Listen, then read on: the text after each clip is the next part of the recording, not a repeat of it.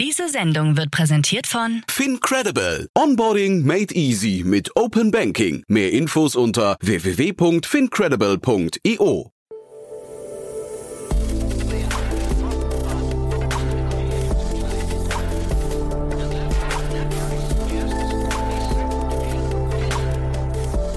Startup Insider Daily. Ja, herzlich willkommen zu Startup Insider Daily. Mein Name ist Jan Thomas und ich spreche heute mit Alexander Igelmann, dem CEO und Co-Founder von Litrotech. Und wir sprechen über den Halbleitermarkt und zwar über ein Fertigungsverfahren, das Litrotech erfunden hat, um Chips, also Computerchips, präziser zu schneiden und dabei vor allem Abfall zu vermeiden. Also Abfall im Sinne von, es gehen nicht so viele Chips bei dem Schneiden kaputt. Wie das Ganze funktioniert und warum das Ganze so ein spannendes Thema sein könnte, das erzählt euch jetzt Alexander Igelmann, der CEO und Co-Founder von Litrotech. Werbung. Hi, hier ist Nina aus dem Content-Team von Startup Insider. Vielleicht hast du es ja schon gehört, wir haben endlich neben unserem Hauptkanal Startup Insider nun auch separate Kanäle für unsere verschiedenen Formate eingerichtet. Wenn du zum Beispiel nur unser tägliches Nachrichtenupdate Startup News hören möchtest, kannst du ab jetzt ausschließlich den Startup News Kanal abonnieren. Gleiches gilt für Investments und Exits, Startup Spotlight und alle anderen Formate, die zukünftig kommen werden. Die volle Ladung Startup Insider, also alle Formate, gibt es natürlich weiterhin hier auf dem Hauptkanal. Also, um die einzelnen Kanäle zu abonnieren, besuche jetzt startupinsider.de/slash insider. Wir sehen uns auf deinem Lieblingskanal. Startup Insider Daily. Interview. Sehr schön, ja, ich bin verbunden mit Alexander Igelmann, CEO und Co-Founder von Litrotech. Hallo Alexander. Hallo Jan. Ja, freue mich sehr, dass wir sprechen. Äh, ein spannendes Thema. Ich finde es immer übrigens interessant, wenn Menschen irgendwie so einen Bruch im Lebenslauf haben. Und ich glaube, das ist bei dir, wenn ich es richtig gesehen habe, schon der Fall, ne? Das stimmt, ja, von der Finanzindustrie, vom Asset Management in die Gründerszene. Ja, in die Gründerszene und vor allem in den Laser-Dicing-Bereich. Das finde ich ja das Spannende dabei. Das muss mir mal erklären, wie, wie kommt man von der Vermögensverwaltung in den Laser-Dicing-Bereich? Indem man sehr kluge Freunde hat, die äh, in dem Bereich promovieren und sich auskennen. Also Aha. es fing so vor vier Jahren an. Da hat mein Mitgründer Alex, also wir sind vier und er ist einer der anderen drei. Äh, Alex, ähm, wir, wir, sind, wir sind da sehr kreativ, was die Namen angeht. Kam irgendwann vor vier Jahren auf mich zu und erzählte irgendwas von Lasern und Flüssigkeiten und Mikrometern und Nanosekunden und, und irgendwas von Schneiden und hat erklärt mir eine Technologie, von der ich erstmal fast nichts verstanden habe. Ähm, und meine Fragen waren dann natürlich eher gerichtet, was sind die Kunden, was ist der Markt? Äh, Und so haben wir uns dann angenähert. Also er hat dann Recherche zu, zu, zu den Märkten gemacht, äh, wo, er, wo er dachte, dass die Technologie anwendbar ist. Und ich habe dann mehr über die Technologie gelernt.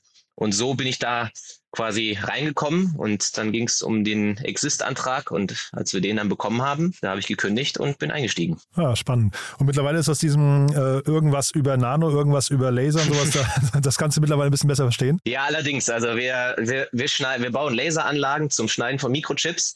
Äh, Mikrochips werden auf pizzagroßen Platten produziert. Der Fachbegriff ist da Wafer. Und auf so ein Wafer, die gibt es in verschiedenen Durchmessergrößen, geht bis zu 30 Zentimeter Durchmesser. Da können auch gerne mal eine Million, zwei Millionen Chips draufpassen, je nach Größe der Chips. Und das Problem ist, dass aktuell bis zu 10 Prozent der Chips in einigen Anwendungsfällen beim Schneiden der Chips kaputt gehen. Also man muss sich vorstellen, eine Million Chips auf einem Wafer, dann schneidet man sie und kann nur noch 900.000 verkaufen. Und wir haben eine Technologie entwickelt mit ähm, basiert auf Lasern und Flüssigkeiten, die dann kein Chip mehr beim Schneiden zerstören und somit sparen wir Halbleiterunternehmen Kosten und erhöhen ihre Produktivität. Also wenn ich es richtig rechne, die Kosten, die ihr spart, sind 10 Prozent, ja? Ja, man muss, äh, ja, das ist das, was man direkt denkt. Und dann kann man noch den zweiten Schritt gehen. Dadurch, dass wir dünner schneiden können als die Konkurrenz, können mehr Chips auf dem gleichen Wafer produziert werden. Das heißt, da gibt es auch nochmal Kosteneinsparungen. Ähm, und die Produktivitätssteigerung ähm, ist ja, ist dann natürlich da inbegriffen.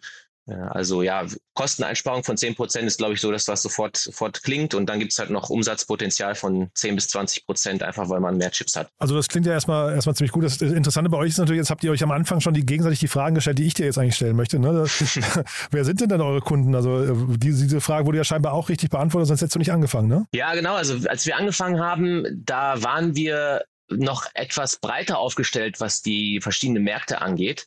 Und ich glaube, das, das geht auch vielen Startups so. Man hat eine gute Technologie und da muss man vielleicht noch einen, äh, einen Markt finden, an dem die Technologie passt. Zumindest war das so ein bisschen die Herangehensweise, wie das bei uns war, einfach weil es eben aus der Forschung entstanden ist. Da war die Technologie einfach da, bevor man das Problem gesehen hat.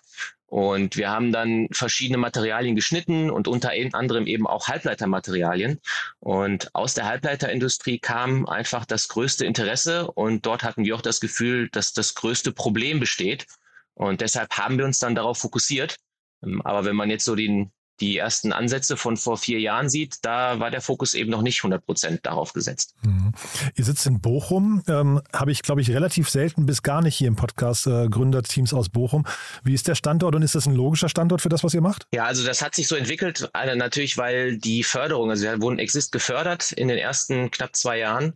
Und diese Förderung läuft immer über einen Lehrstuhl an einer Uni. Und weil meine drei Mitgründer alle am Lehrstuhl für Laseranwendungstechnik an der Ruhr-Uni Bochum studiert haben und dort promoviert haben und dort die Technologie entstanden ist, sind wir eben dort gestartet. Jetzt kommen Alex und ich aus Bochum, Jan und Janis, die anderen beiden haben in Bochum studiert und kommen aus der Nähe. Also wir haben hier schon alle ähm, quasi unsere, ja, unsere Anfänge gehabt. Ich war zwar zwischenzeitlich weg, aber ist trotzdem meine Heimat.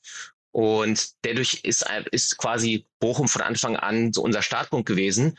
Man muss aber sagen, Bochum fokussiert sich auch jetzt extrem auf Startups. Also die Uni auch. Und wenn man auch sieht, was, was hier in neuen Gelände gebaut wird, in neuen Gebäuden, die für Startups ausgerichtet sind. Ich glaube, du wirst in der, in der nächsten Zukunft noch viel mehr Startups äh, aus Bochum und aus dem Ruhrgebiet haben. Aha, ja, würde mich freuen. Ich, ich hatte jetzt eher so, sogar die Brücke so Richtung Silicon Valley, ne? Also ob da quasi Halbleiterindustrie irgendwie so ein Thema wäre, was jetzt in Bochum vielleicht so mit euch und anderen dann eben dort entsteht.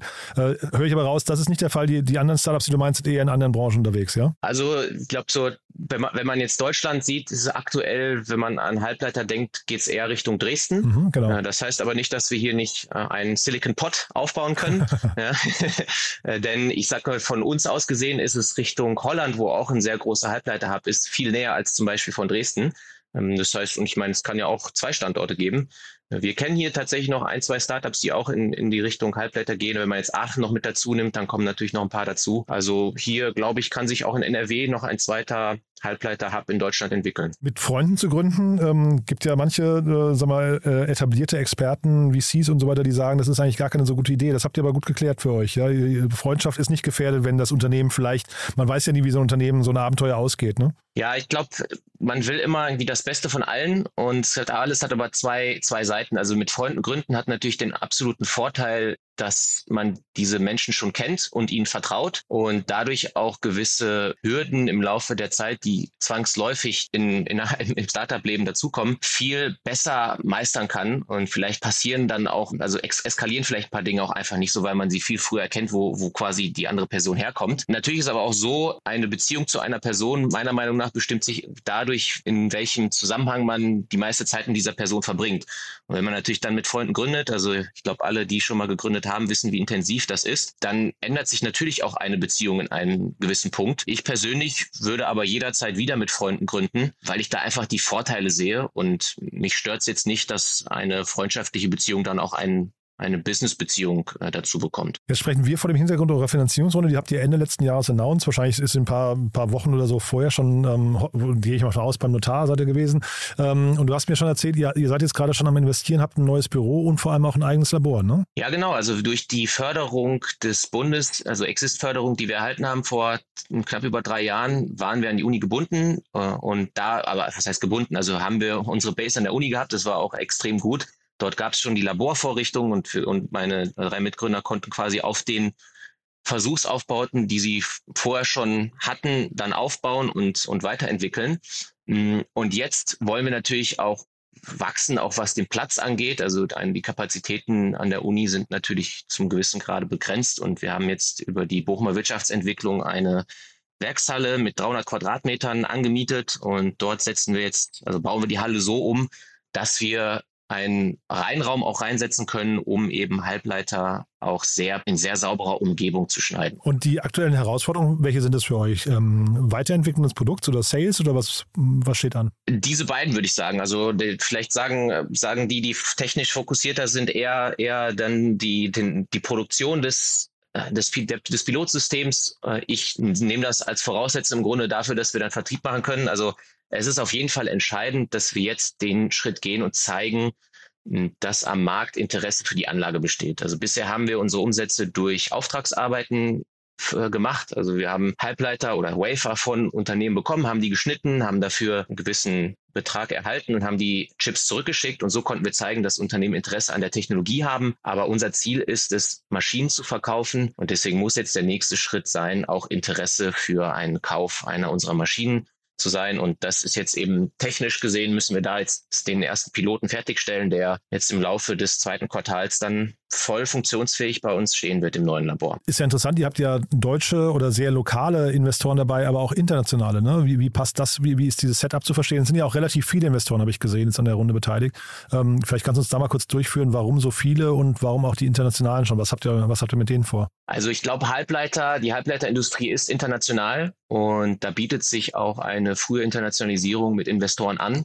Äh, bei uns hat sich das entwickelt. Also wir haben natürlich erst auch in Deutschland gesucht, aber waren dann, der Kicker war dann der Rice, die Rice Business Plan Competition in Houston, Texas im April, die wir glücklicherweise auch gewonnen haben. Und mit in, in, im Rahmen dieses, dieses Gewinns sind wir dann mit unserem jetzigen Lead-Investor auch in, in Gespräche getreten. Und so hat sich das dann entwickelt, dass eben der Lead-Investor aus den USA kommt. Dann waren wir auch noch beim, haben wir bei einem Accelerator-Programm in New York teilgenommen, das heißt Luminate, die fokussieren sich eben auf Startups mit im Bereich Photonics, also Laser zählt dazu. Und so hat sich das quasi entwickelt, dass wir einen Teil der US-Investoren haben, weil wir sehr früh auch bei diesen Wettbewerben und, und Acceleratorprogrammen in den USA teilgenommen haben.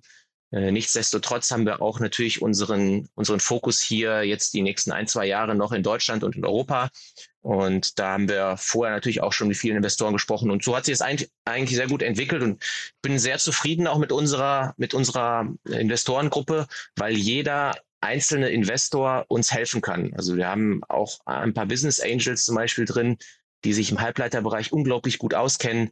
Und so erfüllt jeder Investor einen, einen gewissen spezifischen Zweck und alle zusammen eben können uns sehr gut nach vorne bringen. Seid ihr eigentlich mit dieser Idee oder mit dem Produkt, was ihr da gerade habt, dem, ist ja fast ein Service, seid ihr da mit alleine unterwegs oder gibt es da in dem Bereich auch viele Wettbewerber, mit denen ihr euch quasi jetzt um die, das ist ja wahrscheinlich Vielleicht kannst du es auch noch mal kurz beschreiben. Wahrscheinlich weltweit nur eine Handvoll Kunden. Ne? So richtig viele Halbleiterproduzenten gibt es ja wahrscheinlich gar nicht, ne? oder? Also eine Handvoll würde ich nicht sagen, vielleicht eine Handvoll hundert. Ja, eine also, Handvoll hundert, okay. ja. ähm, genau, also ein paar hundert gibt es schon. Man muss natürlich dann schauen, es gibt natürlich ein paar sehr große und das muss auch das Ziel sein, dass wir eben diese großen Kunden bedienen. Und das meinst du, könnt ihr auch irgendwann? Das ist auf jeden Fall das Ziel und das, das, sag mal, in einigen Jahren ist das möglich. Also jetzt ist es natürlich so, wir haben jetzt erst ein Pilotsystem und wenn eins wichtig ist in der, in der Halbleiterindustrie, dann ist es die Zuverlässigkeit Geschwindigkeit einer Anlage. Also wir haben jetzt schon gezeigt, auch im Vergleich zu Konkurrenzverfahren, dass wir die höchste Schnittqualität haben. Also wir schneiden am dünnsten, wir schneiden am präzisesten, präzisesten, wir schneiden mit den geringsten Problemen im Schnitt. Also da gibt es bei anderen Verfahren Abspaltung, Abplatzung,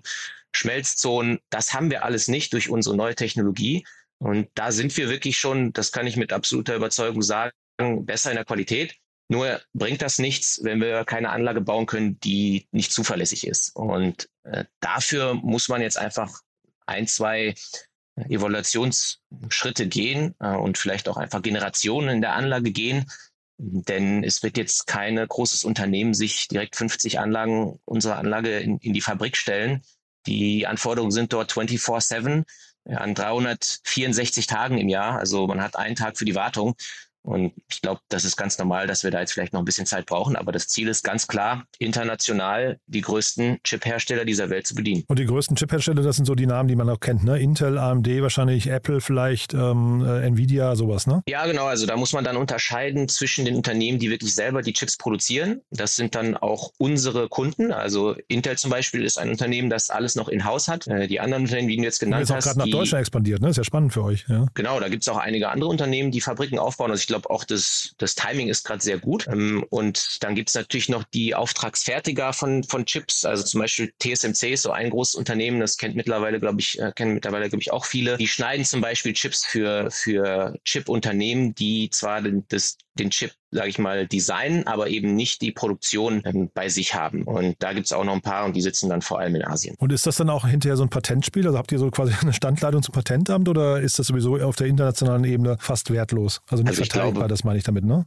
Ja, also ich glaube, Patente sind, sind in allen Bereichen, wo es um, um Hochtechnologie geht, sehr wichtig. Und das ist bei uns auch genauso. Ist eine Welt für sich. Und deswegen würde ich auch allen raten, sich da immer mit Patentanwälten auszutauschen. Ähm, und auch wir sind natürlich, sind natürlich darauf fokussiert, ja. Vielleicht kannst du dann, weil ich kenne das tatsächlich, ich kenne mich damit wenig aus. Ähm, wie läuft denn so ein Patentprozess ab? Also wann, wann weiß man denn überhaupt, man hat die Möglichkeit, ein Patent zu platzieren? Also das muss ja in irgendeiner Form eine äh, innovative neue Schöpfungshöhe in irgendeiner Form sein sein, ne? Und damit man, damit man hinterher, auch wenn es zum Rechtsstreit kommt, das, das ist ja, glaube ich, der, der Hauptbestandteil von diesen ganzen Patentgesprächen äh, oder äh, die, die Idee dahinter, dass man irgendwann das verteidigen kann, ne? Ja, da sind wir jetzt genau in dieser Welt, die ich meinte. Also das ist gar nicht alles so, so leicht erklärbar. Ich, ja. ich versuche es aber mal, um vielleicht super, einfach ja. nur zu zeigen, wo, wo man schon irgendwie vielleicht, ja, wo vielleicht die Annahmen schon irgendwie anders sind, als, als, ähm, als es eigentlich ist. Also ein Patent ist dann erteilt, wenn der oder die Patentprüferin es erteilt. Okay. Also es ist, es ist wirklich, es, es hängt wirklich von der von dem prüfenden Person ab. Und klar gibt es da natürlich Kriterien. Äh, ist, ist das eine neue, neue, also wirklich eine Neuheit? Äh, grenzt sie sich von anderen ab? Das prüft alles diese prüfende Person. Letzten Endes ist es aber so, dass, dass die Entscheidung dieser Person ausschlaggebend dafür ist, ob ein, ein Patent äh, äh, erteilt wird oder nicht. Und natürlich ist man dann auch in der Diskussion mit der Person. Also wenn man jetzt zum Beispiel die erste, die, das erste Patent oder eine Idee für ein Patent das erste Mal einreicht, dann gibt es immer eine, also gibt es eine Rückmeldung des Patentamts, da steht dann, wird dann Bezug genommen auf gewisse Passagen in dem Text dann antwortet man darauf und dann ist das ein Hin und Her, äh, bis im Grunde man eine Version hat, wo dann der oder die Patentprüferin eben sagt, ich erteile das. Aber nicht jede Anmeldung führt auch zum, äh, zu, einer, zu einer Bestätigung. Also manchmal kann man, wird, werden dann Patente auch zurückgezogen oder eben auch nicht erteilt. Aber ja, das, das sollte man, sofern man jetzt noch nicht äh, hunderte von Patenten geschrieben hat, meiner Meinung nach immer auch mit einem mit einem Patentanwalt machen, aber ich gebe hier keine Rechtsberatung. Also. Nee, das sowieso nicht, aber ich will dir jetzt auch nicht zumuten. Wahrscheinlich musst du ja mit den ganzen Patentmitarbeitern äh, äh, jetzt und Mitarbeiterinnen irgendwie gut Freund sein. Das möchte ich gar nicht zumuten, diesen Prozess noch zu kommentieren, weil der klingt für mich ja so ein bisschen, ein bisschen altbacken. Aber du sei es drum, ähm, vielleicht nochmal kurz ein paar Sätze zu euch. Wie geht es jetzt weiter bei euch, die nächsten Schritte? Also ihr, ihr baut jetzt da ähm, euer, euer Labor, ihr sucht wahrscheinlich Mitarbeiter, ne? Ja, das ist jetzt also Mitarbeiter, also Human, Human Resource äh, ist einer der wichtigsten Punkte und natürlich Vertrieb. Also wir sind, glaube ich, was, was auf der technischen Seite haben wir schon jetzt einige auch im letzten Jahr eingestellt.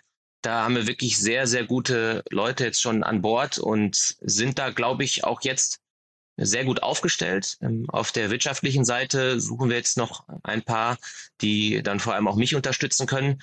Ähm, und dann sind wir, glaube ich, und das, da habe ich, da haben wir schon ein paar, ein paar sehr gute in der Pipeline. Und dann sind wir wahrscheinlich auch für die nächsten zwölf bis 18 Monate sogar ganz gut aufgestellt. Hier und da kann sich natürlich immer wieder eine neue, ja, eine neue Herausforderung ergeben, die man jetzt vielleicht im Vorhinein nicht sofort geplant hat, hat. Und dafür haben wir natürlich auch die Flexibilität. Aber ja, das, also wir haben schon eine sehr gute Mannschaft. Jetzt kommen noch zwei, drei dazu. Und dann geht es darum, diesen Schritt zu gehen, zu zeigen, dass jemand bereit ist, für die Anlage Geld zu bezahlen. Dann schauen wir weiter.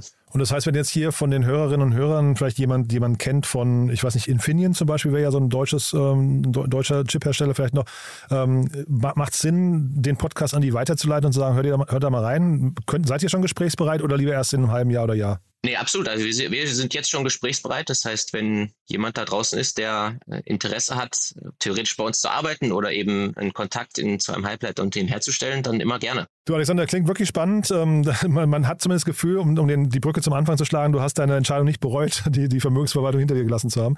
Ähm, klingt, klingt spannend. Ich bin gespannt, wie es weitergeht, ja? Ja, ich auch. Also ich hab's, ich bin sehr froh mit dem, mit meiner Entscheidung. Äh, das heißt jetzt natürlich nicht, dass ich vorher nicht auch schon froh war, aber es ist wirklich, also seitdem ich im, im im Startup bin, macht's also ist einfach unglaublich herausfordernd und dadurch macht es mir einfach unglaublich viel Spaß. Und es wechselt einfach auch. Alle sechs Monate bis zu einem Jahr habe ich einen neuen Job, äh, weil eben die, die Herausforderungen sich immer ändern. Ja, also äh, es ist, es ist schwer, sich jetzt vorzustellen, dass man vielleicht nochmal äh, nicht, also dass man vielleicht nochmal in einem großen Unternehmen arbeitet. Also ich glaube, für mich ist jetzt die, ja, die Startup-Szene wahrscheinlich der Bereich, in dem ich die nächsten Jahre, also so viel bei Litrotech sowieso und sollte es da irgendwann mal erfolgreich oder nicht erfolgreich zu Ende sein, was jetzt mal eher Richtung erfolgreich hoffen, ja, dann äh, glaube ich, dass das nächste Projekt auch wieder im Startup-Bereich sein wird. Ich wollte gerade sagen, das große Unternehmen könnte ja auch Litrotech Litrotech heißen. Ja, ja genau. Also das ist Ja, genau, natürlich ja. das Ziel äh, und äh, deswegen, da gibt's auch keinen Plan B. So muss das sein. Genau, also es ist jetzt absoluter Fokus bei uns allen auch. Also da äh, nicht nur bei uns Gründern, sondern auch bei allen Mitarbeitenden. Da muss man wirklich sagen, da wir ziehen wir alle an einem Strang und das, das macht einen auch noch glücklicher einfach, wenn man dann jeden Tag ins Büro fährt. Perfekt. Du, ich drücke die Daumen. Haben wir was Wichtiges vergessen für den Moment? Ich glaube nicht. Also danke für, für deine Zeit und für den Podcast. Und wenn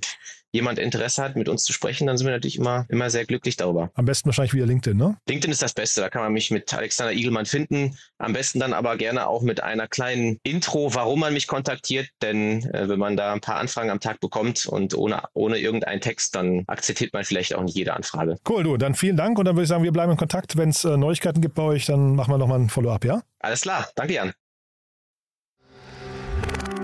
Werbung. Hi, hier ist Moritz, Marketing und Growth Manager bei Startup Insider. Wenn du über die verschiedensten Themen immer auf dem neuesten Stand sein möchtest, dann empfehle ich dir auf jeden Fall unsere Newsletter auszuprobieren. Von unserem täglichen Morning Briefing Startup Insider Daily zu unseren themenspezifischen Newslettern wie Krypto und Web3, Investments und Exits oder KI Kompakt bist du mit unseren Newslettern immer top informiert. Falls du interessiert bist, kannst du dich jetzt ganz einfach kostenlos anmelden und zwar unter startupinsider.de/slash insider. Startup Insider Daily. Der tägliche Nachrichtenpodcast der deutschen Startup-Szene. Ja, das war Alexander Igelmann, der CEO und Co-Founder von Litrotech. Ein spannendes Thema, finde ich. Hatten wir so noch nicht. Und ja, ich bin sehr gespannt, wie es da weitergeht. Wenn es euch gefallen hat, wie immer die Bitte, empfehlt das gerne weiter. Wir freuen uns natürlich immer, wenn wir hier sind, stiften. Also vielleicht kennt ihr jemanden, der sich zum Beispiel für die Halbleiterbranche interessiert. Dann gerne mal diese Folge weiterempfehlen. Und natürlich freuen wir uns aber auch generell über neue Hörerinnen und Hörer. Von daher, vielleicht kennt ihr jemanden aus dem Bekannten- oder Freundeskreis oder Arbeitskolleginnen- und Kollegenkreis. Dann schon mal an dieser Stelle vielen Dank fürs Weiterempfehlen. Und falls wir uns nachher nicht mehr hören sollten, dann hoffentlich spätestens morgen. Bis dahin erstmal euch einen wunderschönen Tag. Alles Gute. Ciao, ciao.